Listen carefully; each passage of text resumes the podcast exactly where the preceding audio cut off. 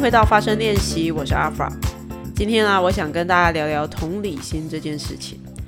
同理心这个词，我们都听到烂了。然后，如果我们反复听的话，我们也都会觉得对同理心很重要。甚至我们可能都误会了，以为自己是个有同理心的人。那我今天就要跟大家聊聊我自己的观察。我发现啊，有什么事情会阻碍我们的同理心呢？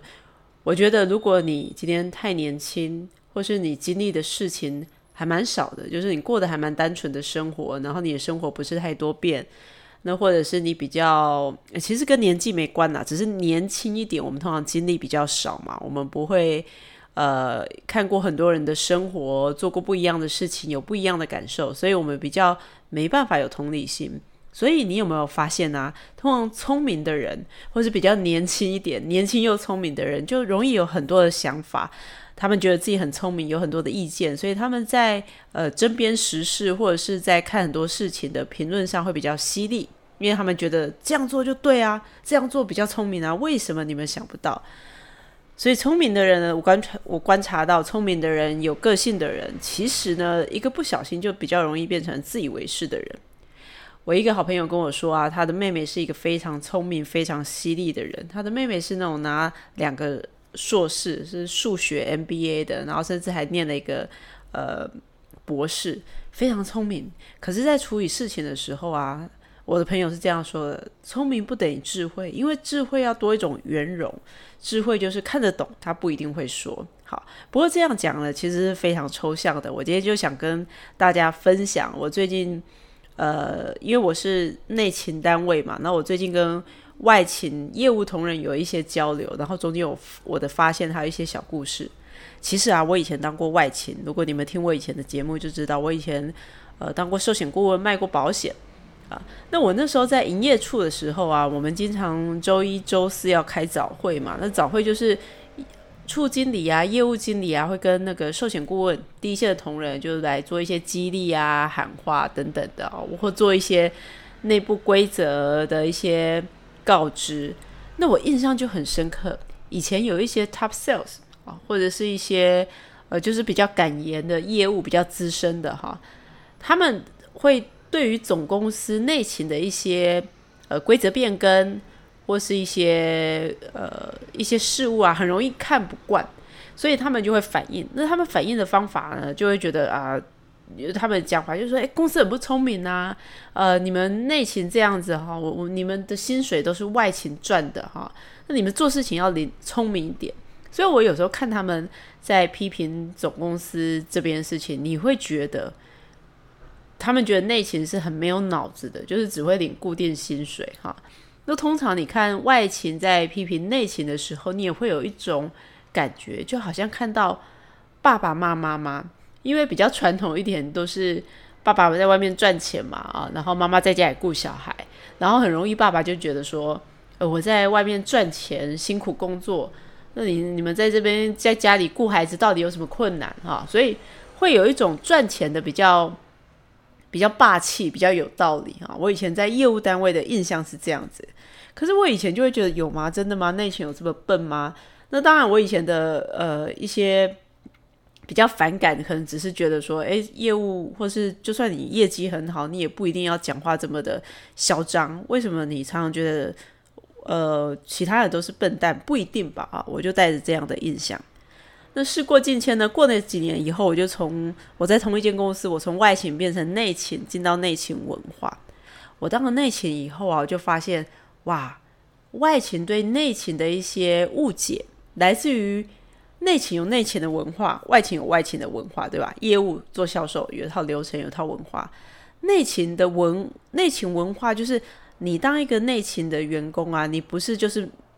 呃，领薪水就固定做固定的事情，然后每个月一号、三十号或十五号就领薪水。事情哪有那么简单？人生没有那么简单。其实啊，在组织里面工作，它会有很多的流程、很多的限制，然后很多的跨部门沟通。所以啊，他呃，当内勤在里面的辛苦哈，其实不是外勤可以完全理解的。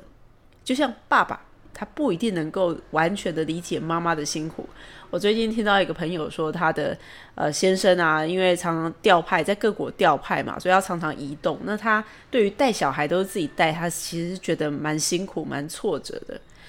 所以呢，他其实希望先生不要这么为了一路往上爬，然后就不断的接受外派的任务，却忽略了家里的教养的问题。可是这个先生呢，习惯做惯了大官，他就跟他太太说：“啊，带小孩有什么？”有什么困难的？带小孩很简单啊，所以呢，这个我朋友就生气了。有有，他就跟我讲，有有一阵子啊，他就把孩子丢给先生，他都不管，所以他先生要负责缴账单啊，然后孩子的学费巴拉巴拉都要他负责。就他先生就吓到了，就说：“哇，原来孩子的那个一些费用啊，不是上上星期才缴的吗？怎么这星期什么东西又来了？”只有当爸爸只有。在扮演妈妈那个角色的时候，他才能体会说，哦，妈妈的辛苦在哪边。那如果他不是妈妈，反正平常妈妈都把孩子带好了嘛，家务事什么都处理，该缴账单巴拉巴拉都处理好了，所以爸爸自然就不会觉得家里有什么问题，不是很好带吗？好，到底在那边呃，在那边抱怨是什么的哈？我觉得外勤对于内勤的误解也是一样的，他们常常会觉得说啊，你们内勤不懂我们外勤销售的辛苦。其实，呃，就像妈妈常常听到爸爸在外面抱怨说，啊，赚钱多么不容易啊，老板多坏呀，同事呃多机车啊，什么在外面奋斗很困难。可是，在家里带小孩、处理家务这些的困难会比较小吗？不一定，它只是不一样的困难。好，所以呢，我进。到了外勤以后，到了内勤以后呢，我就深深的体体会到哈，其实外勤文化或内勤文化都有各自的限制。你只要没有过过对方的生活，其实你真的不会知道对方的难处是什么。那我在公司，我认为我工作的优势，就是因为我当过外勤的业务，我也在内勤呃工作，所以我都知道两边的文化或两边沟通上他会碰到什么样的困难。其实啊，我刚到内勤，我进行销部的时候，我也有吃瘪过。我那时候是菜鸟，然后因为我进去要负责一个专案一个任务，那我就记得第一次的一个会议，就是我的呃资深的同事啊，一个小领导，他就带着我去开一个会议，在那个会议里面呢，都是外勤的业务经理。那因为我是这个专案的 PM 嘛，所以呃那次的会议主要是要收集这些。外勤业务经理的想法，那我印象很深刻。在这个会议里面呢，业务经理，因为业务经理都是他们会觉得自己比较有见识嘛，他们也是带团队的人，然后他们对于公司比较有表达的管道，所以每个人聊起对于这个专案的想法，对于招募的想法，每个人就是滔滔不绝、侃侃而谈。那我就记得啊，我那时候就，我那时候居然打断其其中一个业务经理，他。他感觉我事后才知道，他算是蛮资深的业务经理，算是一个讲话蛮有影响力的人。我居然把他停下，我说：“哎，不好意思，某某，因为啊，我们今天是要收集大家的意见。那因为基于时间限制呢，我们可不可以？呃，你你先在这边中断一下，那我们先听每个人轮流来讲一下，然后等一下你可以补充。我那时候是觉得，我为了会议顺利的进行下去，我要。管理一下那个时间管控，然后呢，我就记得这个会议结束以后呢，我就听到我的那个小领导就带我的那个资深同仁，他就接到电话。你在电话里面，你我就知道，好像是刚刚的业务经理、刚刚的与会的人员在跟呃我的资深同仁可能在抱怨我，因为我在听到那个资深同仁说：“对对对，他是新人啊，对啊，术业有专攻嘛，啊，这这，不好意思，不好意思。”我是一个对人际互动上蛮敏感的人，所以我就想说，嗯，应该是我做错了什么事情。果然呢，那个后来我这个资深的同仁他就跟我说，他很婉婉转，他说：“哎，那个阿发，其实呃，我们这个里面啊，都是一些业务经理嘛，他们呢蛮资深的。那业务经理喜欢讲话，他们不太喜欢被人家打断，巴拉巴拉的。我就知道他在跟我讲说，哇，你第一次主持会议，然后你也还是个菜鸟，人家还不懂你，你就这么的呃要求时间，好，自以为是 PM 做时间管控，这是我的自以为哦，对不对？我我把我的工作做好，可是我忽略了里面的这种比较 soft 这种潜规则这种文化，所以后来为了补救呢，我还亲自打电话给里面几位，就是他们比较是意见领袖，然后我就呃很谦卑，我是认真很谦卑，就是好好的跟他们自我介绍说，哎，我是谁啊？然后呃上次会议有点匆忙，那其实我很想知道你们的想法，所以就在一对一的电话里面又跟他们做了一些笔记，做了一些对话，后来我们的关系才慢慢的变好，所以呃我就还。对于这件事情啊，很有印象。就是我们都是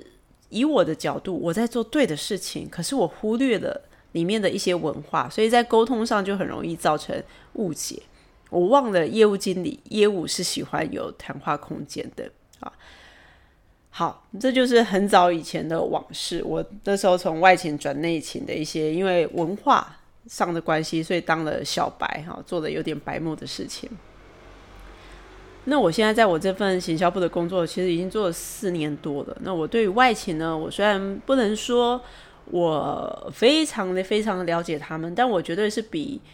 嗯呃完全的内勤同仁，就是他们也没有当过寿险顾问哈，呃更能理解外勤销售同仁的生活是什么样的心态。我甚至曾经跟呃。一些同事聊，我说：“其实啊，我们可以玩一种游戏，就是交换人生，交换一天。我们去当一天的，甚至一个星期的业务，我们就知道哇，销售其实真的是很辛苦的工作哈。那外勤同仁来当一天内勤，他们就会觉得说：天哪，当内勤不是笨蛋，因为内勤其实你要把很多的呃专案。”搞好手边的事情推动啊，其实他要对于掌握流程、时间，然后其实很很多很细琐的细节，然后跟不同部门打交道，其实那是蛮蛮不同的。所以回到我们刚才我一开始的比喻，爸爸会觉得赚钱比较辛苦，妈妈不懂，那是以前比较古老的文化嘛。可是到了这个时候，我觉得这个时候是比较平等的，爸爸有爸爸的。呃，专业呃，赚钱的人有赚钱的专业，照顾家务的有照顾家务的辛苦。那内外勤呢，其实也都是要那种基于互相尊重。只是不知道为什么，我就很容易觉得外勤或是一些业务人员容易觉得说，因为我是销售嘛，可能公司的呃 revenue 主要的来源，所以就会觉得自己比较重要，然后会有一点看不起内勤的这个文化。我一直这这种思维，我一直不能。有点大男人的事的那种，我一直不能理解啊。那最近就发生一件这样的事情，我到了营业处啊，我们某个业务单位去呃做一些训练，然后训练结束以后呢，就有两位同仁，他们我们第一次碰面，然后这两位同仁就来呃跟我认识一下。那接下来呢，他们就开始就抓着我问我说。哎，你们公司，我们公司里面呢，那个行销部跟企业沟通部有考核吗？然后我就听到哦，有考核。然后接下来他们就巴拉巴拉的讲说，呃，这个我们公司啊的网络行销非常差哈。然后公司的一些社群的专案，因为其中有一个人他以前是待过那种社群广告公司，很很棒的广告公司，所以他非常懂社群的一些操作，所以他就批评公司的一个之前花大钱请呃。呃，请大型的广告公司来操作的一个专案啊，根本注定没效啊！现在触及率这么低啊，那公司没有把内容曝光，巴拉巴拉的。因为他是网络行销、社群行销，他待过这样的专业，所以他看很多事情，他就会觉得说，社群行销、网络行销有一套 know how SOP，公司一定是没有厉害的人，所以才会很多事情做起来很烂惨，就是好像这边做一点，那边做一点，没有一个完整的策略。另一个寿险顾问呢，他就说他当过记者，所以他非常的不满我们公司在一些 Google 商家的评论上啊，有一些人留负评，那为什么都没有人力主动的去呃做解决、做洗版，巴拉巴拉巴的。他们两个啊，他们不是针对我，他们对我绝对没有恶意，然后他们我可以感受到他们就是求好心切，然后不懂为什么这么容易、这么简单的事情啊，内勤。不管是行销部或企业沟通部啊，其实他们也不知道是谁负责的吧？好，都搞不定，巴拉巴拉讲一堆。那我听着他们讲的时候啊，我内心突然涌现了一种，呃，以前我会觉得说，哇，我只是今天来报告的，那这些事情也不是完全是我负责的。对我知道你说的，我们公司在网络行销没有做得非常好。但是你知道吗？我们公司的强项就是做寿险顾问通路的行销，人呃实体销售的行销。如果网络行销做的这么好，我们早就去搞电商了，还需要这些寿险顾问嘛？哈，然后可能公司的策略啊，美国集团的限制啊，你们也不知道，所以你们就抓着用你们原来的专业。用原来你的专业哈，因为他们懂，所以他们就用那套标准来批评现在公司做的一些事情。他们的批评不是没有道理，都对。可是他忽略了，如果他今天他站在内勤的角度，我相信以他们这么聪明，以他们社群啊或者是新闻的专业，即便把他们调到内勤来，我觉得。他们也不会做的比较好，因为到了内勤的时候呢，你就会发现哇，来自集团的限制啊，或者公司策略，总是会有主力的地方跟比较边缘的地方啊。所以呢，我听着他们在这边讲的时候呢，我内心浮起一种感觉，就是哎，这两个人感觉是很聪明的、很利落的人，他们一定是非常有个性的人啊。然后我就惊觉。哎呀，天哪！我平常对很多事情、对公司啊、对主管、对于很多部门的运作，我都有很多的想法。我也很容易觉得说，诶，他们为什么这样做事情啊？没有逻辑啊，都是在推工作啊、省事情啊，巴拉巴的。我很容易沦于奇怪，他们是没有脑子吗？为什么不知道怎么做是更好的？好像是我的心中有一套滤镜，有一套标准。你们不这么做，是因为你们不愿意做。啊，然后事情这么简单，你们没没意愿、没能力，巴拉巴拉的。所以我看着这些这两位同仁在跟我反映的时候，他们批评的那个样子啊，我突然想到，哇，这是很聪明的人，很有主张的人，很有个性的人，同时也是很自以为是的人。我说的自以为是，就是。他们因为没有在内勤文化的脉络里面，所以他们不知道限制是什么，所以他们可以轻率的去讲出为什么不这样做啊？呃，这些都很对，对，都很对。可是如果你在某个脉络下，你就会知道为什么做不到。所以啊，我回头以后呢，我就我回去我的。呃，办公室以后呢，我就跟我的同事聊起这件事情。我说：“你们帮我查一下这两位寿险顾问的业绩好不好？”我会这样讲的意思，是因为我觉得，呃，有一些 top sales 他们成绩很好，然后他们是也很关心公司文化的啊，所以他们在很多有机会的时候都会反映一下，就表达他们的求好心切，这个都非常好。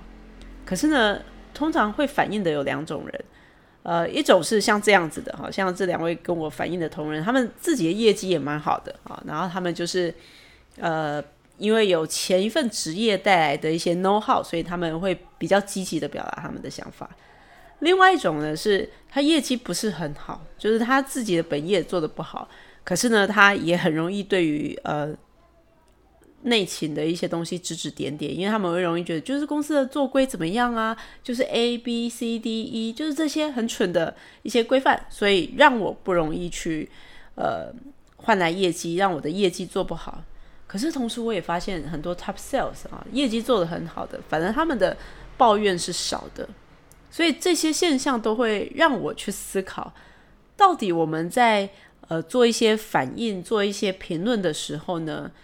什么样的反应、什么样的评论是必要的？还有，当我们很聪明、很自以为是的去点评的时候，我自己也常常这样子啊。有聪明、聪明有个性的人，哈，或者我们就说自以为是的人，很容易会觉得说啊，不就这样做就好吗？这是太落伍的想法，呃，巴拉巴的。可是会不会是其实我是自以为是的呢？好，那我就要再继续讲到这里，我就要跟呃大家再分享一下哈。因为我是负责一些社群内容行销的，然后我就记得啊，我们我以前会有认识一个呃资深的业务，那他也是一个外勤，也是一个大炮型的人，就是很勇于表达他的意见。那因为我跟他是来自同一个营业处，所以即便我到内勤以后，我我觉得他个性其实他就是一个很好的人，只是就是很喜欢针砭时事这样子。那有一次呢，在出了一个新商品，那我们就协助做一些 DM，做一些讯息啊，做一些图。然后呢，呃，因缘际会啦，我就把这个图传给了这个资深的寿险顾问。那我就会说啊，那个某某某某某某哥，这个就是上次那个视觉图档啊，给你使用这样子。那这个资深业务大哥啊，他看了一下，他就说啊，我如果是你们呢，我不会这样写。我如果是你们，我的 DM 这些讯息，我不会这样写。那因为我懂他，因为我们是熟识，有时候我们对熟识的人会宽容一点，因为我们知道。呃，熟识的你就会知道他有可爱的一面。那他今天这样子讲，就是他他喜欢表达意见，就让他表达。可是我就觉得很妙哈，一个业务为什么会觉得说，如果是我，我的 DM 的讯息就不会这样写？那表示他觉得，呃，他比较高明嘛啊。那其实虽然 DM 就只是文字啊，呃，文案，可是。有 sense 的文案或没 sense 的文案，虽然看起来都是一张 DM，看起来都是一张纸哈，其实它里面的脉络是不一样的。那所以当他很，因为他们销售嘛，每个业务在销售的时候，他一定会不同的切入点去谈一个商品。所以当他跟我说：“诶，如果是我啊，我就不会把，比如一二三三个特点，我就不会把这个顺序，我就不会这样排。”那因为我认识他，我就听了就笑一笑。就说哦，是是是，嗯，你你很高明哦，以前可能有待过行销部这样子，但我内心的想法是，嗯，业务好奇怪，你们真的好喜欢针对别的专业指指点点，但你们真的知道你们在讲什么吗？啊，那一样啊，也是这个资深的业务，有一次公司的新闻稿，因为我们跟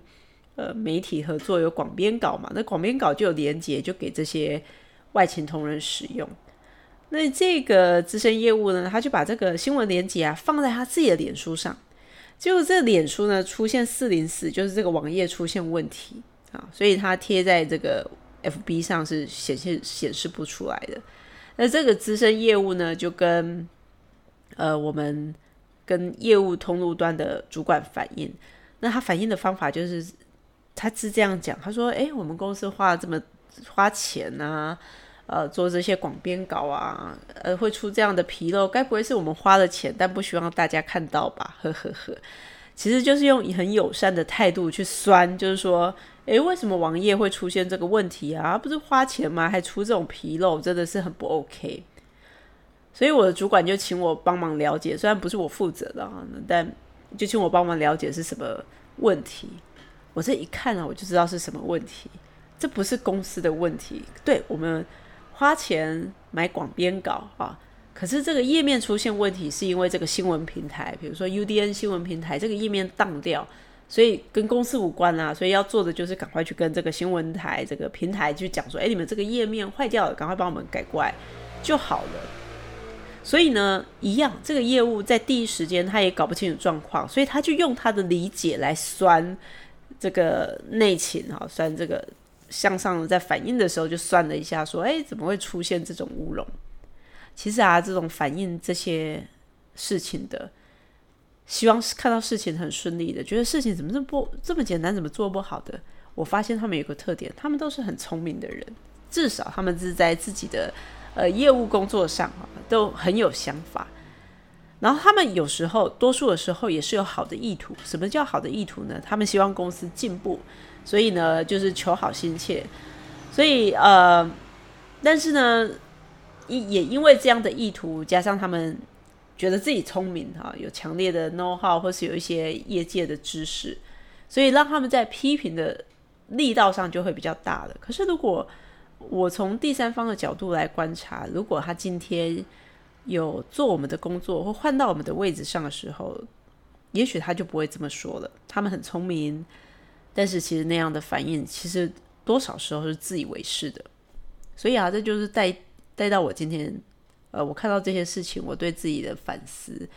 我常常在想同理心这件事情啊。我们讲很多同理心，sympathy 是同情，empathy 是同理心。那什么叫同理心呢？我们听多了，我们都觉得啊，对，我们要去同理一个，比如一个没有工作的人是什么感觉，一个失败的人是什么感觉。我们在听朋友跟我们讲挫折的时候，我们常常可能会说啊，对对对，我懂，我懂。可是啊，我觉得我懂啊，或者最危险的三个字其实是我知道，或者我懂你。其实我们只要没有经历过对方在经历的，我们都不懂。我们只能试图去理解，但是我们都不懂。我觉得同理心是这样子：当我们能真实的去经历一些处境，我们理解了在那个处境下会有面对的感受，会面对的一些挫折。我们知道那种感受以后，我们才会长出，我们才会从原本很犀利，觉得事情很好解决，变得比较谦卑跟宽厚。所谓谦卑，就知道很多事情不是我们努力就有结果；变得宽厚，是因为知道。其实错误啊，搞不定啊，失败这些，它就是会发生。因为真的不能人定胜天，就算你是聪明的人，你也不可能人定胜天。呃，我曾经在 Netflix 上看到一个比尔盖茨的纪录片，那比尔盖茨他在里面就说，因为呃科学，他是学科学的，学资讯的。他说这就像是我手上有一根铁锤，我看到的所有东西都是钉子，我就忍不住想敲下去。当我们知道某些件事情的时候，你可能是业务专业，你可能是媒体专业，然后你可能是文案专业，呃，不管我们在什么专业，我们很容易看到很多事情，我们就觉得啊，就很简单啊。我们会用我们的专业去评判很多的事情，但是我们不知道很多事情啊，它有它是在处在一个巨大的脉络下，所以牵一发动全身，很多东西都是我们看到的东，真的都是很片面的，所以。呃，在我们很聪明、很有个性的表达我们的想法之前呢，我认为我自己啊，我对我我在看到这么多例子，然后我换位的去感受，诶，当别人批评你，我平常很喜欢批评别人，对不对？我平常很喜欢对很多事情表达想法。可是当反反过来，呃，被批评指教的时候，而且我知道，因为对方没有经历这样的情境，所以他批评的不不是完全的时候呢。我突然理解了同理心是什么样的一件事情啊？那我觉得同理心的重要呢？同理心它不会是名词，它绝对是动词。它可能需要我们的呃，用岁月，就是我们变大了，我们年纪增长的，我们的体验多了，我们开始经历不同的事情，理解不同的事情，培养不同的感受，我们才能呃长出那样的同理心。最近啊，我有个同事，他因为膝盖去开刀啊，那他就请假了。那他是一个男生，是一个我不知道，我觉得男生很容易自以为聪明。呃，他没什么保险，然后在开刀前呢，我们就关心他，我们就说：“哎，那你有保险吗？你这个开刀多少钱？”那他就大概讲一下说：“啊，我也呃没什么保。”他的意思就是说，他的就是很基本的保险。其实。在保险，我们在保险公司上班，很少人是那种没有保险的。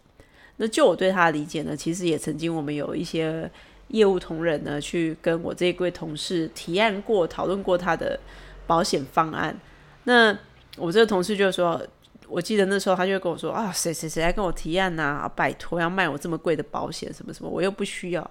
巴拉巴拉的。Anyway，他就是抱怨了人家一堆，但是他还是没有买单保险，直到。他呃，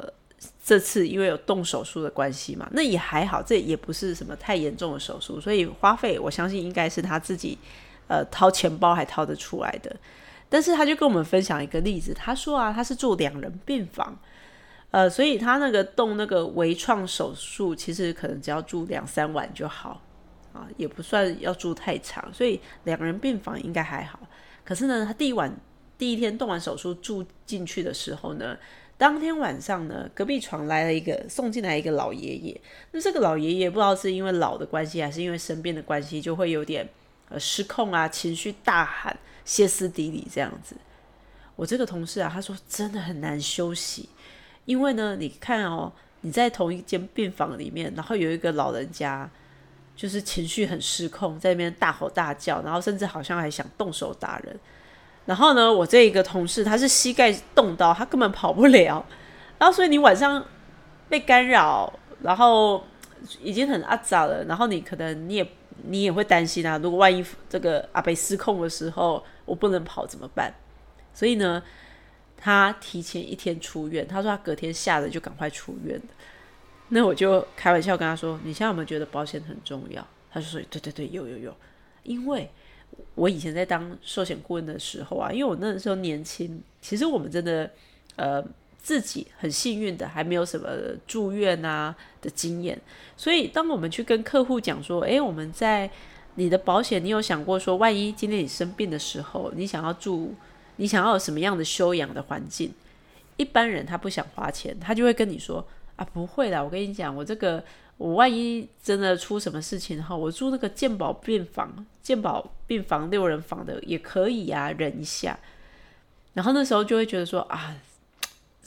你你你会想要去说服你的客户，或者你希望带着他们去理解。真的吗？鉴保客房其实人很杂呢，你要不要就是多为自己想一点？有时候保险是这样子哈，保险是为了让我们有选择。那人因为在还没发生之前，都会觉得付出的钱就是浪费掉的。那只有像我同事那样，他实际的躺进病房的时候，他突然觉得，对我今天如果有保险，我可以住一人的病房啊，我可以好好休养，这是多么不容易的事情。所以呢，我听了我这个朋友的例子以后呢，我就知道他现在会对保险可能会开始改观。他可能会经历这个手术以后，他会开始认真的去思考他的保险要怎么做妥善的规划，因为他有了这样的经验，有了住病房，然后可能自己没有选择，所以要忍耐。如果不是住这个病房，我相信。以我这个同事啊，这个男生，他常常觉得自己很聪明啊，也很会精打细算，真的是一个呃，对数字啊，对很多消费方案很会精打细算的人。在没有经过这些实际的经验以后呢，我相信再多不同保险公司的人跟他接触的时候呢，他可能想的也是啊，我到底要付多少钱，CP 值什么的，他不会真正的去有那样的同理、那样的经验去思考。一份好的保险可以带给他，呃，一个更好的选择或者那样的重要性，这是一个同理心的例子。我要再讲第二个例子啊，第二个例子就是我大学曾经有一个跟我非常好的大学老师，我们有点像忘年之交。然后我这个很好的老师，他他在呃四十几岁的时候呢，他跟他的先生呃离婚了。然后呢？那时候，因为我跟他有点像是他比较年纪比较小的好朋友，然后我就很不能理解，哎，这个老师跟他的先生，你们年轻的时候在美国相遇，一见钟情，然后回到台湾教书，然后二十婚姻过了二十年，孩子都长大了，然后呃，你的先生看起来是好人啊，也是个好老师啊，对他看起来有点好像有一点酗酒的问题，好像身体状况不是很好，你为什么要在这个时候抛弃他呢？哈。那你抛弃他，你呃不是抛弃他，就离婚，然后住在外面有男朋友，这些对当年呃年纪还轻的我，我实在是不能理解，我会不懂为什么呃相处这么久的夫一对夫妻，你会在这个时候离开你的老公，然后你的老公看起来是个好人，而且身体状况可能不是很好，这样子的，那直到。后来我大了，就是我现在中年了。我们经历过感情，我们就很深刻的理解。我理解了我那个老师，他是多么的不容易。他当初因为先生酗酒的问题，那他也试图在婚姻中做努力，所以才熬到孩子都大了，他才决定我要把我的生活拿回来。而且他是一个教女性文学的人，一个教女性文学，一天到晚在讲女性要独立、为自己负责，卡在一段。不快乐的婚姻关系中，其实那个自我矛盾感是很强的。另外呢，因为有了感情的经验，我就能够理解人跟人能够在一起，能够一起走下去，其实真的都不是因为他是好人，所以我跟他在一起。人跟人在一起，除了缘分，其实还有很多东西是相处的，甚至人跟人的缘分还会有时间的考验。然后甚至可能，就算两个人很适合，过了一段时间以后，历练不一样的生活，让我们变得不一样的，在也许某个时空、某个时刻，那个缘分就是要注定要断裂的。所以呢，因为时间的关系，因为我长大了，因为我开始不再天真、不再单纯了，我有过不一样的体会。我回头看，我知道感情没有那么容易。那个时候，我的那时候我的这个教授。他其实过的是很不容易的生活，而我并没有理解这一点。好，所以呢，拉拉杂杂的讲了这么多，其实我只是想跟大家讲，我透过观察一些呃，我跟一些外勤同仁的互动，然后我透过身边的一些朋友的例子，我去思考，我好像反思看到自己很聪明、很有个性、很喜欢批评一些事情，但是终究其实这只是回归我的自以为是。呃，所以呢，我我觉得我的修炼啊，或者是也许你也你也会有这样的修炼。我觉得经常觉得聪明、自己觉得很有想法的人啊，也许很多时候我们在生活上是更容易不快乐的或不顺遂的，因为你看很多东西你都觉得不顺眼。呃，可是慢慢的，如果我们可以把自己放下来，或是提醒自己，当我们对很多事情。有想法、有批评的时候呢，提醒自己我不知道。我觉得我曾经上过一个课，然后这个老师他给我们的，因为他教我们做一些 know how，然后他就跟我们说，其实最危险的三个字就是我知道。你要学习一件事情，你要理解一件事情，你一定要先放下我知道，你一定要告诉自己我不知道。所以呢。呃，我给自己新的修炼、新的课题。我知道我这几年一直在练习这件事情，但我觉得我可以再做得更好。就是当我看到很多事情、很多现象的时候呢，呃，与其在第一时间跳出来批评说啊，这个真的做的很不好，奇怪他们怎么那么笨，怎么不会怎么样，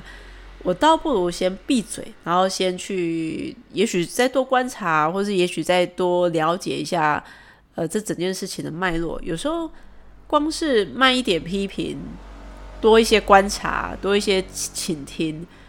我觉得就可以让我们慢慢的慢下来，听听别人在讲什么，慢一点让自己的声音冲出去，哈，多一点了解别人在干什么，看懂这件事情，我觉得可以让我们变得更温柔宽厚。呃，从聪明变成有智慧，其实真的是一生的学习。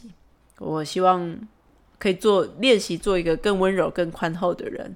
当然，你不一定要练习做一个更温柔、更宽厚的人。不过啊，今天呃，也许听了我的跟大家这种好像看似没有逻辑的分享，我们也可以去想想看，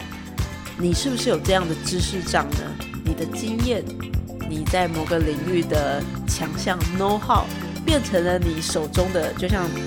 Bill Gates 讲的，我手中的那支铁锤。当你有这支铁锤的时候，你看任何的问题，你都想用这支铁锤去解决。但有时候我们要做的就是放下这支铁锤，